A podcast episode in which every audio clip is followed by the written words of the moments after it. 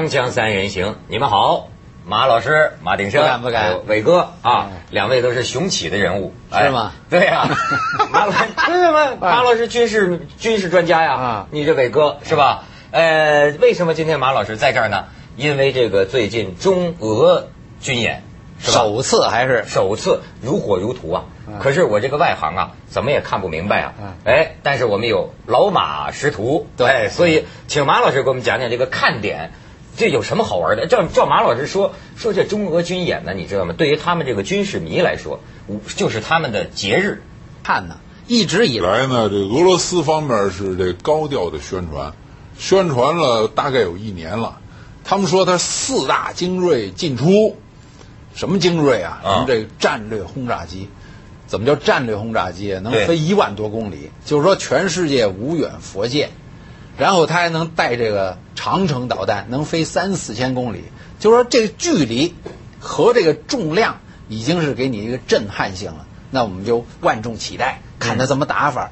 结果等来等去呢，当然还没到时候啊，应该是二十五号，二十二十五号才才是真是这真家伙，这个实弹射击了。听说有个，嗯但是呢，那边俄罗斯已经先声夺人了。普京总统自个儿钻上那图幺六零，那玩意儿那翅膀几十米长，能叠起来，喜欢折着就折着，喜欢顺着就顺着，就这么厉害的。普京他亲自上去还当驾驶员，还驾驶了大概那么十几分钟，哦完了还发射导弹。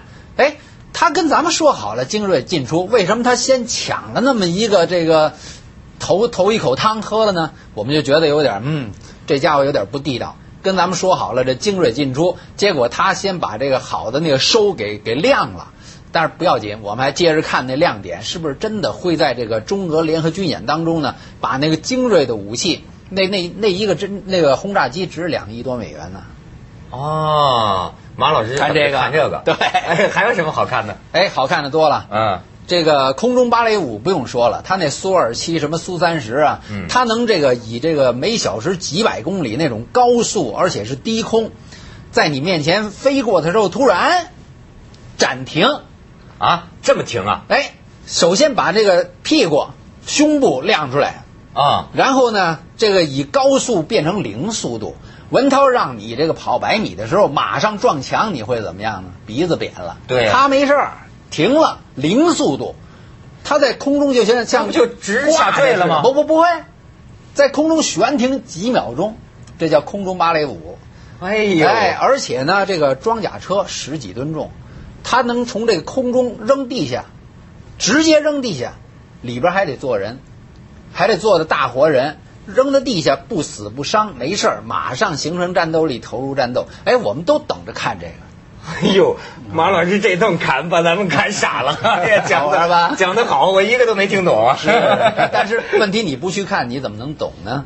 哎哎，伟伟哥对这好奇吧？哎，我也好奇，像马老师刚才说这个啊，就是空中停车这个啊，我空中停车哎，停机好吧哎停机啊，停机。这个呢，我有一次在巴黎航展啊，看过一个，就是你说是苏两期那时候表演，就是他们叫什么眼镜蛇眼镜蛇动作，哎，它就这么飞着飞着，突然就变成这个形状，哎然后就停住空中，然后就开始往下掉，慢慢掉啊，慢慢掉，慢慢掉。这时候它是什么呢？把发动机给关了，关了，然后再重新在空中开机，然后再继续飞。哎，我看过一次，当时这宣扬的很厉害，但我这个外行嘛，咱看，哎，这个也没觉得好像什么，但是人这都不觉得但是呢 人家搞这个专业的就知道，你想一个飞机的发动机在空中停停了，然后又重新点火，重新启动。这个动作里面就技术含量特别高，它有两个卖点。嗯第一呢，真是不是这个叫什么北京话，咱们叫这个啄木鸟折跟头，卖弄花屁股。马老师一套一套的啊，不是这个啊这不是为了玩儿，而是在这个紧急关头，比方说你让敌机在屁股后边追，已经锁定了，离你八百公尺，不是放导弹就是机关炮了。那个时候生死关头，哎，你把屁股一撅，停了，它呲溜一下子上上你前面去了，你就反咬一口。哦，这这是非常有那现在你有不是作用的。呃各国战机都有这技术没有。之后，将来打起仗来，飞机全停着，这还是独家，独家？还是独家。听说这个美国没有啊。美国不玩这个，美国不跟你近身缠斗，就等于你是这个俄国鬼子，美国的口径啊，啊。你这个玩片儿刀厉害，耍这个刺刀厉害，咱们不跟你玩这个，咱们远远的，你还还没能耍刺刀，那时候我先给你嘣儿干掉哦了，美国不在空中跟你拼刺刀，贴身格斗。不贴身格斗，就哎你还没看见他呢，他那导弹已经到你脸前了对了，你要是贴身的话，我走，好不好？你你破了我的这个外线防御，我不跟你内线缠斗，这是这个两个国家的一种飞机战斗机的设计的思想不同。哦，咱们就说这难度在什么地方？它就是那喷管，那所有的这个喷气式战斗机，不是就靠一个发动机往后喷这个这个很很很快的一个气体推动那飞机前进吗？嗯但是它喷管它那个口可以转向，这叫矢量推力这个喷管。哦哎，它这个就使得飞机可以自如的这个抬头低头，这个空中转身，有一个动作叫大法轮，比这个眼镜蛇还厉害。眼镜蛇只不过是九十度停了，然后再往前飞，它不去，它停了以后再来一后空翻，原地的后空翻，后空翻谁都会打，原地的就难打了。所以这又高级了一阵儿，现在越来越高级，就俄罗将来。咱们要是这个呼唤和平不打仗了，哦这些都可以承担表演任务，主要是有啊娱乐大众特技啊、对，哎呦，你说这个我呀是不懂军事，可是啊，我就做这个抗日战争啊，我就感觉到，就是说中国军队哦什么时候痛切的哈受了这个没有制空权之苦，什么时候真正的有了制空权之后，他这个享受到这个好处，嗯，我觉得从抗日战争真的啊就你看一开始。我才知道这个，我看了几场这个会战呢，对我才知道这个大会战是吧制空权太重要了。是开头的时候，日本人掌握制空权，光挨炸你真是没办法，给打的这抬抬不起头来。但是到后来，你知道就是叫最后的会战嘛，湘西会战的时候，哦在湘西会战，就是两个月之后日本就投降了嘛，那仗咱们打赢了，何应钦指挥的嘛。哎，我一看就是飞虎队，陈纳德的飞虎队，炸的日军，日军那次就没有制空权，倒过来了。倒过来了，就中国军队说第一次有了制空权，好家伙，这个仗打起来局势陡然不同。就那个美军，呃，就是美国那个飞机啊，就往下投那个凝固汽油弹，哦。那个时候就投凝固汽油弹，烧死多少日本鬼子？就是所到最后就说他们说在战壕里那个日本鬼子呀、只有牙是牙和眼珠子是白的，就没给烧死的都熏成那样，哦就给压着打。然后到后来，咱们不是刚做这个中国远征军吗？中国远征军，你看到最后，中国驻印军孙立人的部队往回打，第一次不是失败了吗？第一次入缅，第二次往回打的时候，有了制空权，包括这个滇西的那个怒江的那个反攻。有了制空权之后，你看这个中国军队啊，如虎添翼，所以才有了这个谁史迪威讲的那句话嘛。他说这个中国军队，呃，这如果有了现代化的装备、训练和领导，他们不比世界上任何一支部队差。对，你看到最后，原来咱们跟这个日日日日日日本人，我们这个死伤率远远的高啊。到那天我看他们这个数字，就第二次差不多了入缅作战，何止差不多呀？倒过来了。倒过来了。哦我们大概是孙立人的部队，那个中国驻印军好像是阵亡一万多人，但是日军呢七万多人。哦，所以文涛，你说这半个世纪以前的事儿啊，六十多年以前的事儿，和现在呢还有好多相似的地方。就刚才马老师讲这些飞机啊，说了半天，当年炸日军呢是美国的飞机去炸日军，和中国的地面部队结合。嗯我们这回中俄演习呢，好的飞机呢还是人家俄罗斯的飞机，哎，还是俄罗斯的战略轰炸机或者它的这个战斗机。那么我们现在到现在制空权还是依赖于好的飞机的进口，对吧？我们自己呢现在还是没有解决这个问题，所以不过马老师，这个这请教，过去咱们得到的一个印象，有些这个美国电影也给我们这种印象，就说俄罗斯那飞机啊，它是这个挺先进的哈，但是好像它老容易出毛病，是吗？哎，出毛病是哪个国家都有的。您要是看这个，甭说说打仗，嗯就说演习，要是不出毛病，那个只有两种情况。第一种是假的，他出情况不告诉你，他保密。嗯嗯第二种情况呢是演习呢不够逼真。这个胡锦涛先生上了台以后，当军委主席以后啊，他提出这个求真务实，这点非常重要。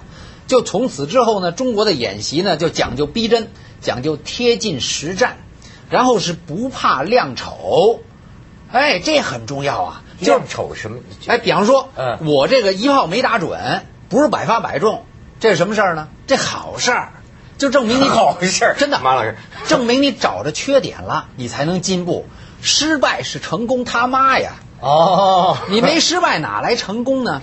你这失败是要搁在演习场上好，还是搁在战场上好啊？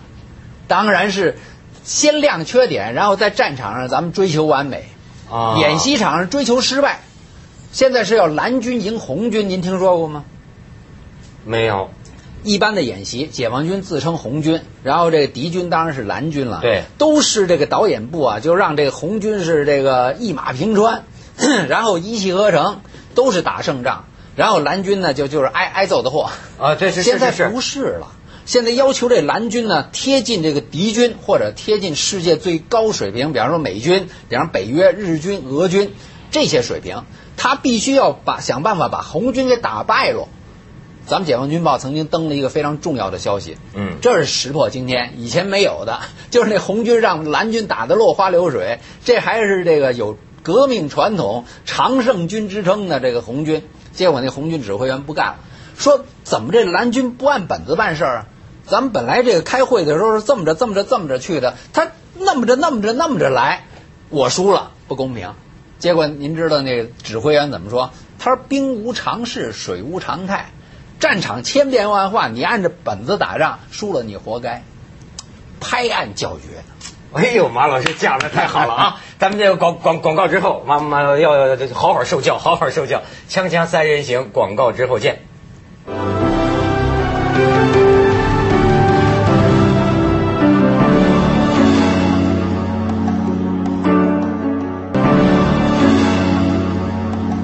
哎呀，我们这个锵锵三人行过去在军事方面一直是个重大的空白。呃，今天由马老师给填补上了，我准备聘请你以后为我们军事顾问啊。哎，马老师，哎，伟哥有什么问题啊？这次中俄军演、呃就是中俄军演，我看他这第二阶段呢是这个兵力的集结和调配和布置哈，我就不知道这个俄罗斯的这个特点啊，就是这个布置和美国有什么呃不一样的。我最近看了一个这个美国的这个呃科教片，也不是科教片，在展示他们在伊拉克操作兵力，搞全球这个卫 GPS 啊，全球卫星定位这个系统。哎，我觉得挺好玩的。它这个卫星定位呢，就是靠全球，它有二十八个间谍卫星，然后呢，每个卫星和卫星的距离不一样，然后它跟地面的垂直角和那个监测点的角又不一样，然后再算出光的速度来，就可以说出每个部队的精确的位置。我不知道这回咱们这个中俄演习是不是也有这方面的技术我连你这问题都没听懂。啊？没听懂。简单说一下 什么叫全球定位呢嗯？就是说地球是圆的，但是呢，它这个全球定位系统因为有这个若干个卫星在天上飞，所以任何一个点儿呢，它一抬头，天上都有四枚以上的卫星。那么四枚以上的卫星和地球这个点结合起来呢，就是说形成一个大三角，很多三角。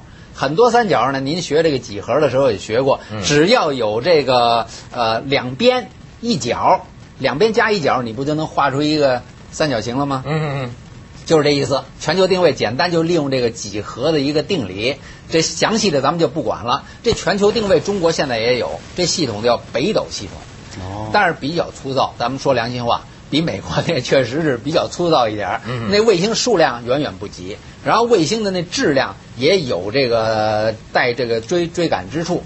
但是基本上那定位，比方说美国可以定到这个半米啊，二十公分、三十公分呢，中国也能定到那么个一两米。也就是说，那个准确度稍差一点儿，但是大概可以把这个位置定出来，这就很重要了。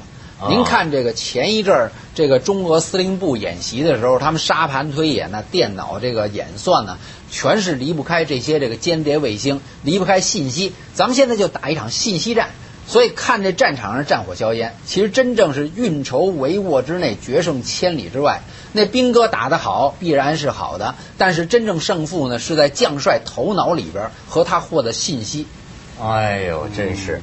不过我那天看这个中俄军演的这个宣传片啊，看着看着看着，我突然间恍然大悟，不不恍恍恍然大悟一个非常简单的道理哈，就是有的时候看啊，你不会想到那都是杀人机器啊。对我那天一看，好家伙，这个庞大的，甚至是美轮美奂的、精密的甚至是军事迷们喜欢的，它可都是杀人机器啊！这个人类的这种这种智慧科技做出来的，这是让我有很有这么一种感叹。所以说，马老师，您这个岁数也不小了，您怎么对这个感兴趣呢？哎，我感兴趣呢，就是四个字：以战去战。他这人类啊，是从这个愚昧、幼稚到比较成熟。嗯今天比较成熟在哪儿呢？就是您刚才这个担心这个问题，慢慢已经淡化了。就是这些庞大的杀人机器、精密的密的杀人机器呢，它不再以杀人为目的，它以征服对方为目的。有时候根本不用杀你，就把你那些这个指挥网络系统把你掐断了，你就已经瞎了聋了。你很大的块儿，但是你不知往哪儿打了，哎，这就够了。一场战争打下来可以可以是零伤亡，这零是大概的零啊。以前您不是看见这中日战争那都是尸横遍野吗？对以后的战争不会尸横遍野了。只会看到这些大兵哥傻傻的跟那儿，哎，怎么回事？我收不到命令了，这指挥员没没有信息了，敌方在哪儿也不知道了，咱们这撂下吧，甭玩了。就这种叫信息战，哦哎，这不是以杀戮人为乐为功，而是以这个把敌人逼投降了，这就算了。所以你看，军事迷他也有他的哲学，他不是说暴力主义者，但是他是以战去战人道，啊，人道。鄙人非常人道。啊，对对对对，但是我要问问您这个人道，你喜呃，我你觉不觉得对军事啊，嗯，好像是男孩子一种从童年开始的，嗯，这么一种兴趣。你好比说，我小时候，我记得还写小说模仿那个《水浒传》呢，真的一般最注意的是什么？使什么兵器？哦比如说这这个青龙偃月刀。啊，这个丈八蛇矛，哦啊，林宠使什么？谁这列出十八般兵器？那那个时候什么刀枪剑戟斧钺钩叉，我画呀，我自己就就画。那种那是一种最原始的对这个兵器的一种兴趣。嗯，但是马老师到您这种哈发烧友专家的程度了，您这个最初是怎么上瘾的？最初呢，可能也是您这岁数比较小的时候，嗯，其实那时候啊，这兴趣很广泛，不一定就光是对战争感兴趣。当然，战争小说少不了，《水浒》打仗的，三国》打仗的，西游》那不更甭说了，那都是信息战，嗯 会飞的。嗯，然后谁说《红楼梦》也是打仗的？哎，不过打的是这个打打仗，对打打仗。毛主席说的啊帝党和后党之争，也是打仗，哦而且里边还有一个女英雄叫林四娘。林四娘，咒鬼将军林四娘，这故事就不多说了。啊所以我们从小时候呢，接触很多这个战争的东西。这英雄哪来的？你要不打仗，哪来的英雄呢？你作为一个王子，在格林童话里边，要不杀很多毒龙，杀很多恶霸，你怎么会最后娶到公主了呢？对不对？哎呀，真是要找个美女也得打仗，是躲不你得砍掉多少男人就喜欢这个啊。嗯，你得杀多少情敌，你才能这个接近美女的身呢？但是女孩是不是就不喜欢打仗呢？也不尽然，女孩都喜欢喜欢英雄啊，特别喜欢英雄拜在她石榴裙下边。你要是还特别喜欢英雄为他而打仗？那还用说？海伦嘛。哎，然后献上一个城堡，甚至献上一个王国，哦埃及妖后。所以马老师说到底，他不是好军事啊，还是好美色呀。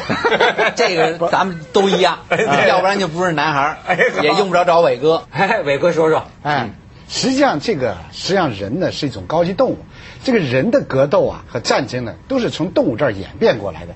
就像那个狮猴子山上那个公猴子要抢这个抢这个公猴王的这个地位的时候，他要打得死去活来，把其他的那个公猴子都打败，他才能占山为王，然后他一下就可以收编十几个妾。啊，就十几个母猴子当他的妾 啊，所以他就这这是人也是这么过来的。所以你看我们现在打仗叫什么呢？保卫我们的妻子儿女。就跟那猴子他也是嘛，他也是为了占着保卫他的妻子儿女，占他的江山啊，是地盘、江山、家庭，不管是动物还是人，都是为此而作战。对对对，所以我们马老师这么爱好军事，也是为了保护我们的妻子和儿女，是吧？不一定。现在呢地球啊已经越变越小了，是一个地球村。你说这个中国男孩娶这个俄罗斯美女，这都是家常便饭了。然后越南女孩到中国来，这个找中国郎君，啊。或者是中国的上海美女去美国嫁给这就是洋人。现在咱们的妻子和女儿已经不需要咱们保护了，不用打 咱们去一下广告，锵锵三人行，广告之后见。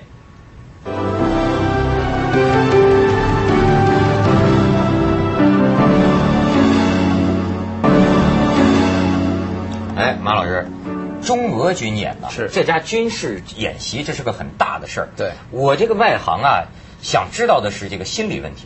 哦你说这两国之间，他对待这个事儿有什么不同的心态吗？这个有，外国也密切注视，就是俄罗斯到底它有什么轰炸机，有什么这个潜艇，这个西方啊如数家珍。